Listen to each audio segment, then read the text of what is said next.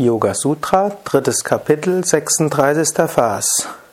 Om Namah Shivaya und herzlich willkommen zu den Yoga Vidya täglichen Inspirationen. Patanjali schreibt, Vergnügen kommt durch Nichtunterscheidung zwischen Purusha und Sattva, die doch ganz verschieden sind. Durch Samyama auf die Interessen des Selbst statt auf die Interessen des Individuums kommt das Wissen um Purusha. Dieser Vers ist ein sehr tiefgehender Vers und ich will mich jetzt auf einen Aspekt beschränken.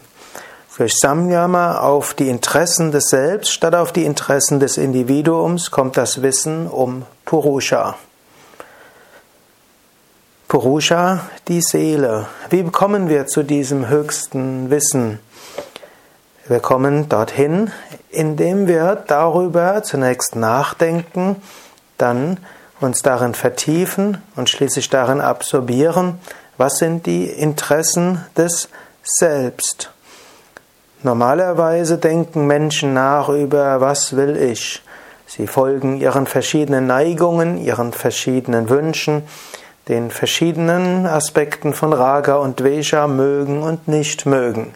Und gerade die westliche Welt ist ja geradezu fasziniert und verliebt in darin, dass jeder Mensch das finden muss, was ihm liegt.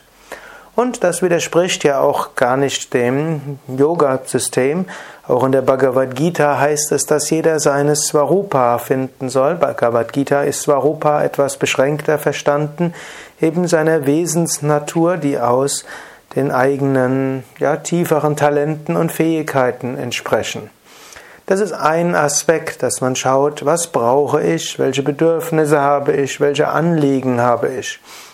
Wenn man aber auf die individuellen Bedürfnisse und die individuellen Anliegen achtet, gut, dann wird die Individualität gestärkt.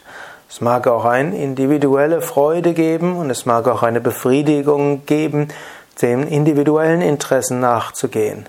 Nur auf diese Weise kommt man nicht zur Verwirklichung des Selbst. Es, Jesus hat es mal so ausgedrückt, nicht mein Wille, sondern dein Wille geschehe. Das ist dieser berühmte Vers, der kommt, nachdem er im Gethsemane gebetet hat, wo er sagt, O Vater, nicht mein Wille, sondern dein Wille geschehe. Und wir wissen natürlich als Individuum nicht wirklich, was jetzt Gottes Wille ist.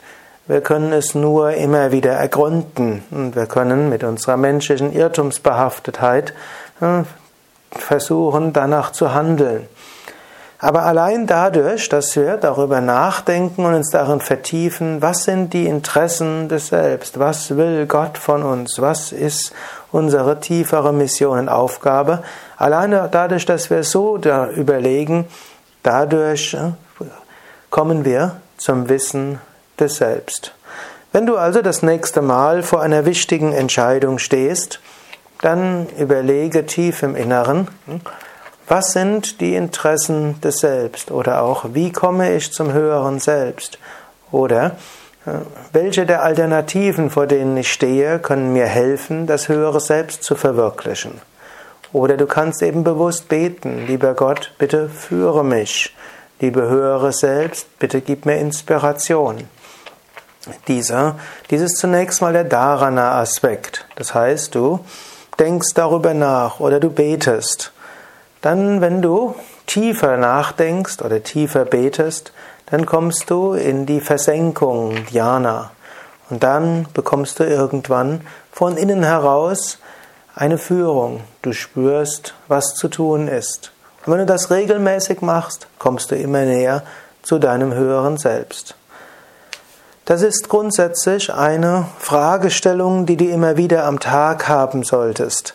Es gibt ja auch den Ausdruck Vicharana als zweiter Schritt des, der spirituellen Entwicklung. Hm, wenn du die Yogalehrerausbildung bei Yoga Vidya gemacht hast, dann weißt du, was Vicharana ist.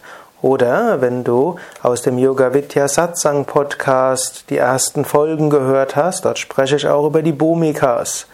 Vicharana heißt die rechte Befragung, nämlich die ständige Befragung. Was ist meine Aufgabe? Was sollte ich tun? Und wie komme ich zum Höchsten?